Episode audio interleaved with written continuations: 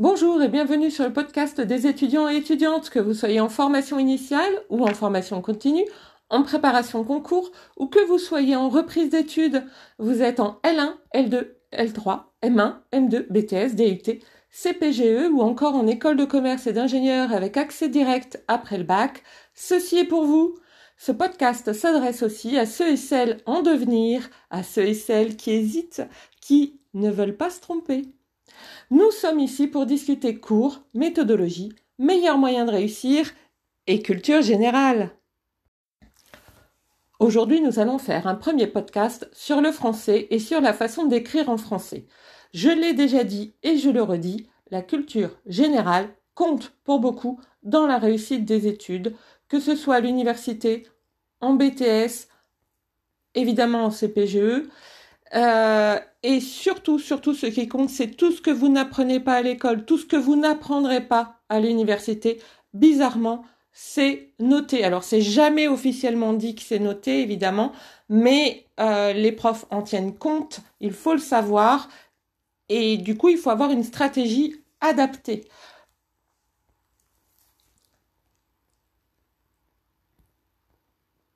Alors, comment on exprime la culture? Ben, On l'exprime par le français. Donc le français, c'est vraiment le premier pas quand on parle culture. La culture s'exprime par le français. Il est donc logique que les professeurs regardent la manière dont vous écrivez euh, et que certains considèrent que ça peut valoir sur la copie euh, un demi-point, un point, deux points. Ça n'a l'air de rien comme ça, mais à terme, c'est beaucoup. Ça peut faire varier votre moyenne de deux points. Alors quand vous avez 14 et que vous tombez à 12, ma foi, bah ce n'est pas très grave. Mais quand vous avez 11 et que vous tombez à 9, c'est bien, bien autre chose.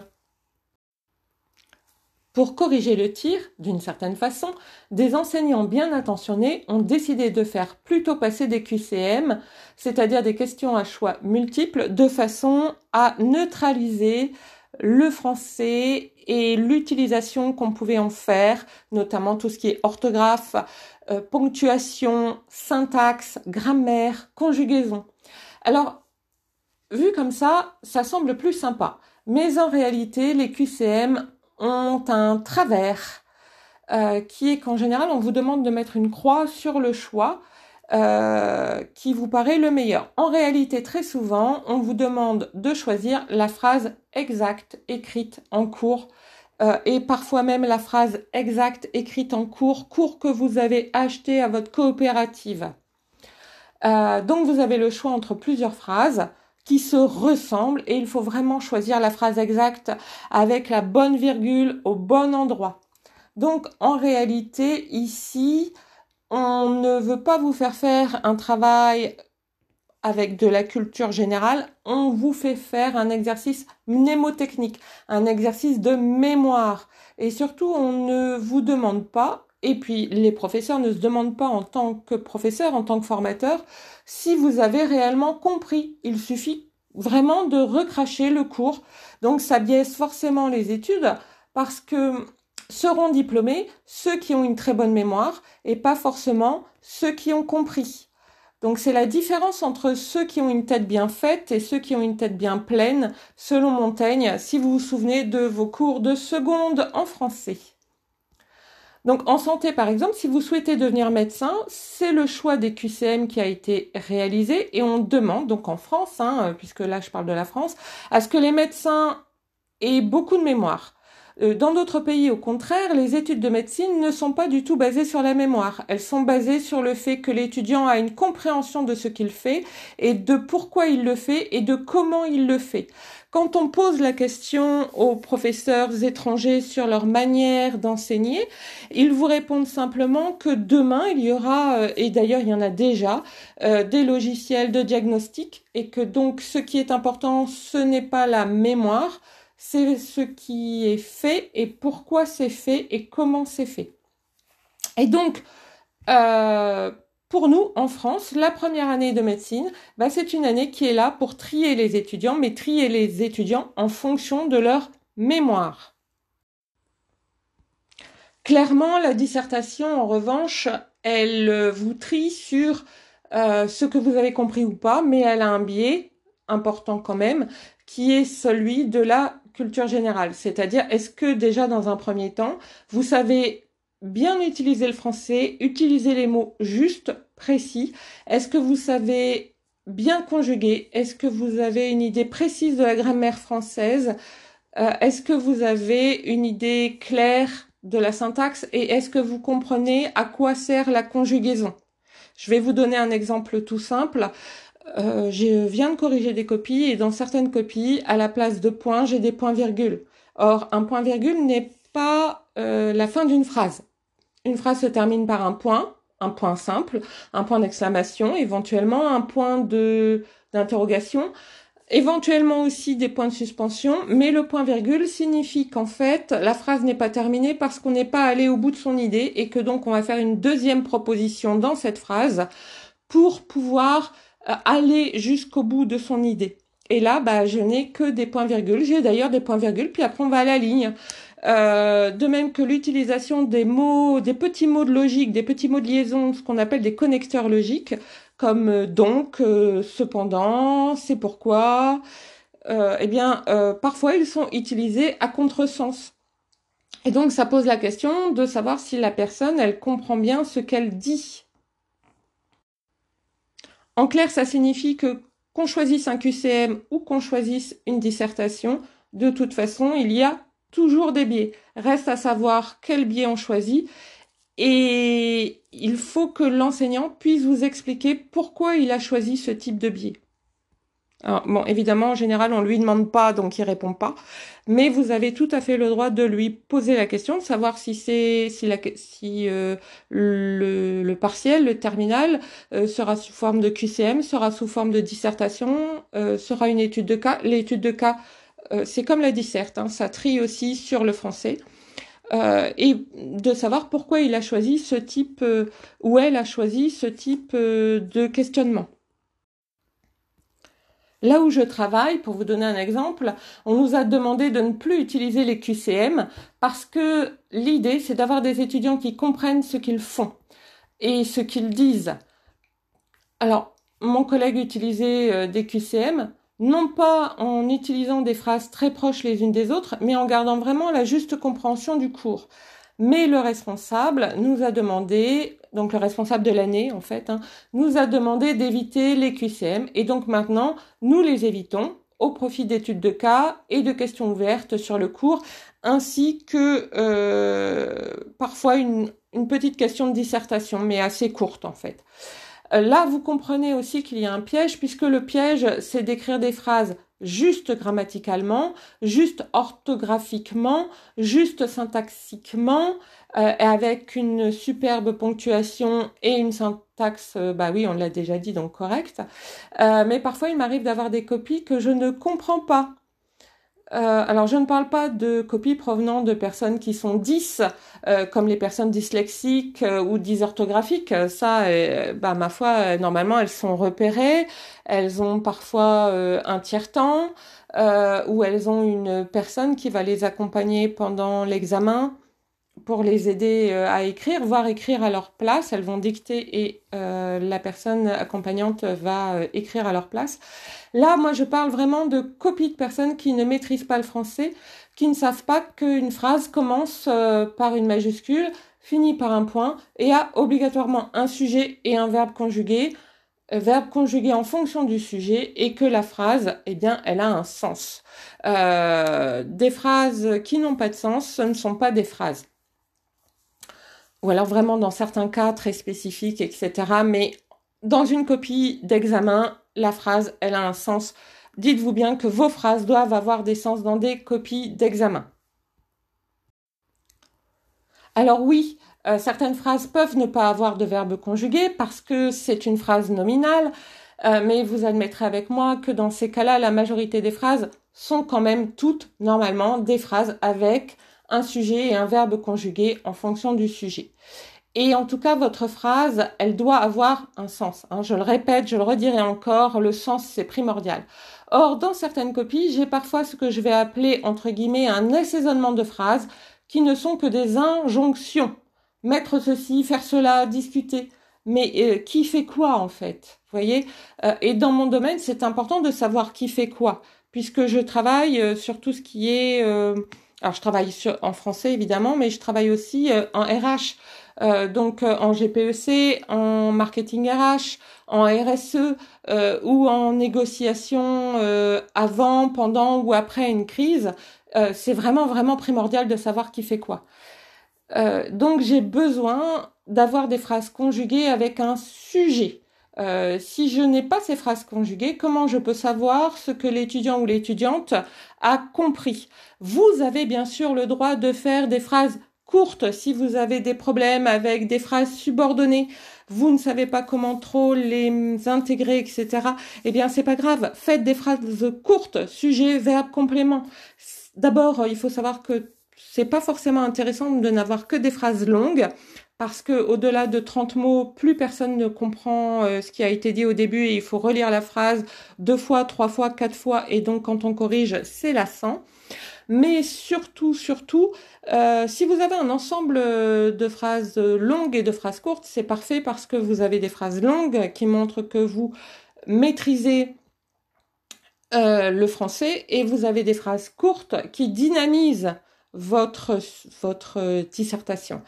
Euh, mais si vous n'avez qu'un ensemble de phrases courtes, on ne peut rien vous enlever, on ne peut pas vous enlever de points, etc. à partir du moment où ce que vous avez appris, ce que vous avez euh, compris et ce que vous avez écrit, eh bien, c'est compréhensible. À partir du moment où c'est compréhensible, euh, et où les phrases sont courtes, où il n'y a pas de faute, de faute d'orthographe, de faute de syntaxe, de faute de grammaire, de faute de conjugaison, euh, de faute de ponctuation, eh bien, on ne peut pas vous enlever de points.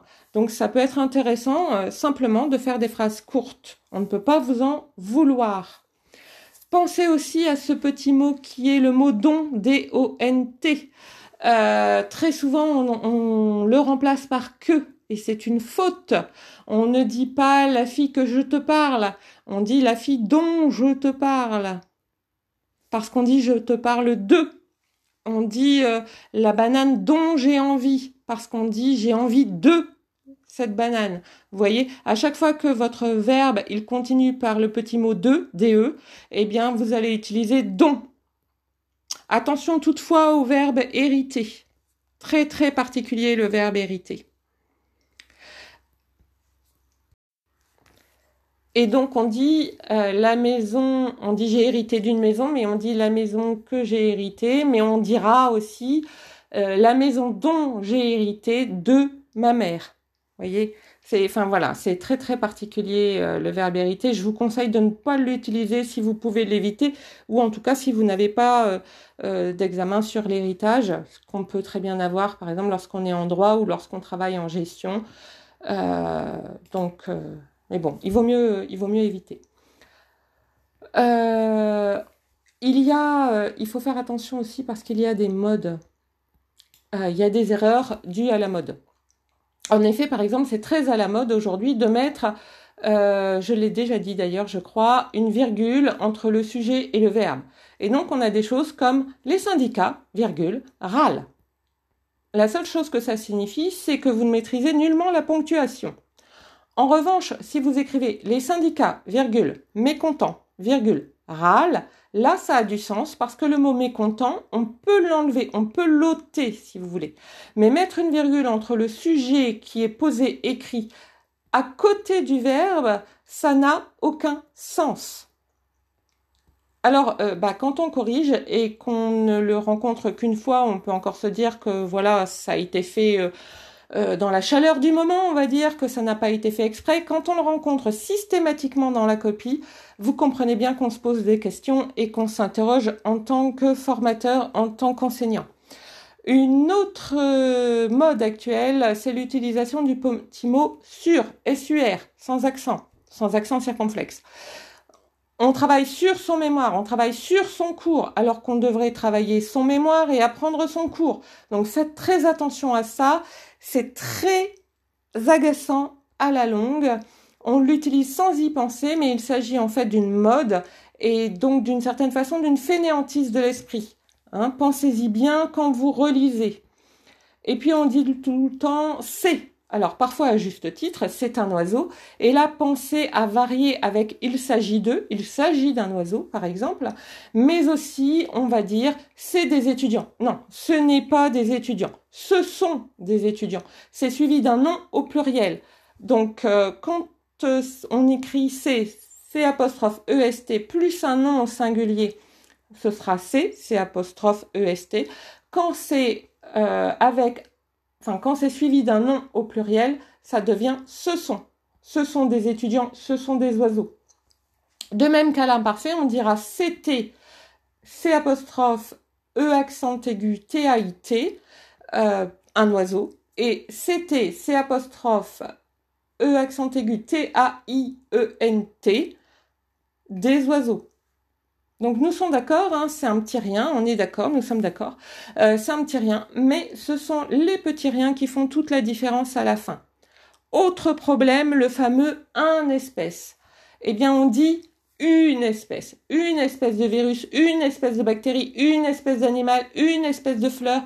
Donc ce sera toujours une espèce. Un espèce n'existe pas on dira une espèce de chariot élévateur, même si chariot élévateur, eh bien oui, on dit un chariot élévateur, c'est du masculin, mais ça deviendra une espèce de chariot élévateur.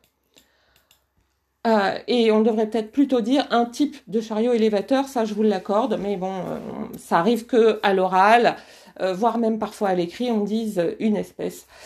on peut encore passer sur ce genre de, sur ce genre de problème, mais une fois après deux fois, trois fois, on commence à se poser des questions sur votre utilisation du français.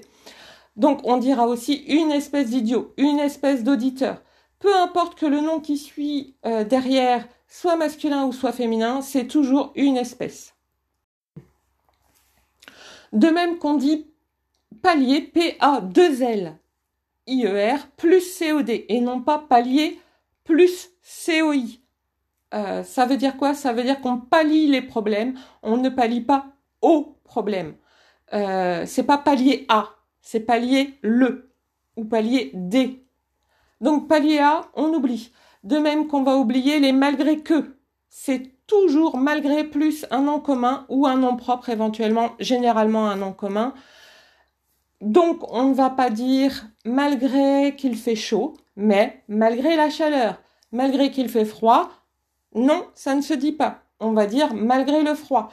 Si vous ne trouvez pas le nom commun adéquat, utilisez le fait que. Ça donne malgré le fait que Jacques soit présent, plutôt que malgré la présence de Jacques. Mais c'est pas grave, c'est bon aussi. Vous voyez, il n'y a pas de faute d'orthographe, enfin, il n'y a pas de faute de grammaire, il n'y a pas de faute de syntaxe, malgré le fait que Jacques soit présent. Euh, c'est bon, c'est correct. Euh, en tout cas, on ne peut pas vous le reprocher, même si vous avez euh, le malgré la présence de Jacques. Hein. Donc faites aussi attention à l'utilisation de haut niveau 2 sur le plan 2. Très généralement, on en fait une utilisation impropre. Donc si vous le pouvez, essayez de transformer, de modifier votre phrase de façon à ne pas utiliser ces expressions, car certains profs sont très tatillons sur le au niveau 2, sur le plan 2, etc. Ça les énerve beaucoup. Euh, donc ça, il faut le savoir. Alors euh, oui, peut-être vous n'avez pas assez de vocabulaire. Vous avez peut-être du mal avec des phrases qui comportent des subordonnées. On l'a déjà dit, que ce soit des subordonnées relatives ou des subordonnées euh, complétives. Et oui, déjà, il va falloir aller voir ce que ça veut dire tout ça. Vous pouvez avoir du mal aussi avec bah, avec des mots comme c'est pourquoi, etc. Euh, on ne vous en voudra jamais, comme je l'ai déjà dit, parce que vos phrases sont courtes. Par contre, il faut vraiment travailler votre vocabulaire. Il faut que les phrases, elles soient euh, justes et donc que vous utilisiez les mots justes, que vous utilisiez les mots précis. Plus vos mots seront précis et justes et plus on se dira que vous avez de vocabulaire et plus on sera ouvert à ce que vous direz. C'est très important. Et puis évidemment, bah, la fin de vos examens, mais c'est vrai aussi quand vous avez recopié au propre vos cours ou quand vous avez fait des résumés de vos cours, il faut penser à vous relire pour traquer les fautes, toutes les fautes, c'est-à-dire les fautes d'orthographe, les fautes de syntaxe, les fautes de grammaire, les fautes de conjugaison, les fautes de vocabulaire voilà, si vous rendez, alors pareil pour un exposé, hein, si vous rendez un exposé, c'est-à-dire vous l'avez fait à l'oral et l'enseignant vous a demandé un écrit, eh bien euh, il faut euh, il faut rendre un écrit propre.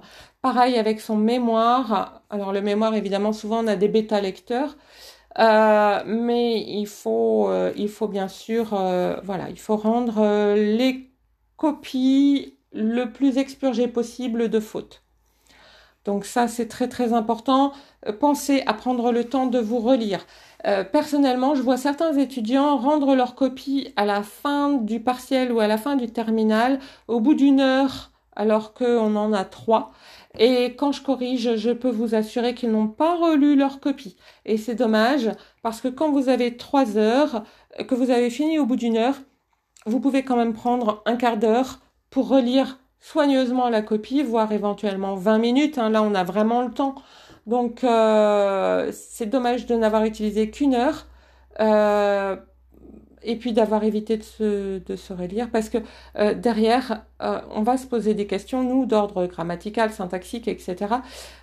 mais euh, ben moi je suis présente euh, quand euh, quand il y a des examens et je me dis en fait bah la personne elle s'en fichait peut-être quoi d'avoir des des points d'avoir des bonnes notes alors peut-être qu'au bout d'une heure effectivement la personne elle n'a pas fait tous les exercices elle n'a pas forcément répondu à toutes les questions mais ça peut quand même vous aider de rendre une copie sans faute à gagner un tout petit peu même si la copie elle n'est pas excessivement bonne hein, un demi point c'est toujours un demi point de prix euh, pensez que ce demi-point, euh, éventuellement ce point, eh bien, il peut faire toute la différence à la fin de l'année. Donc ça, il faut vraiment y penser.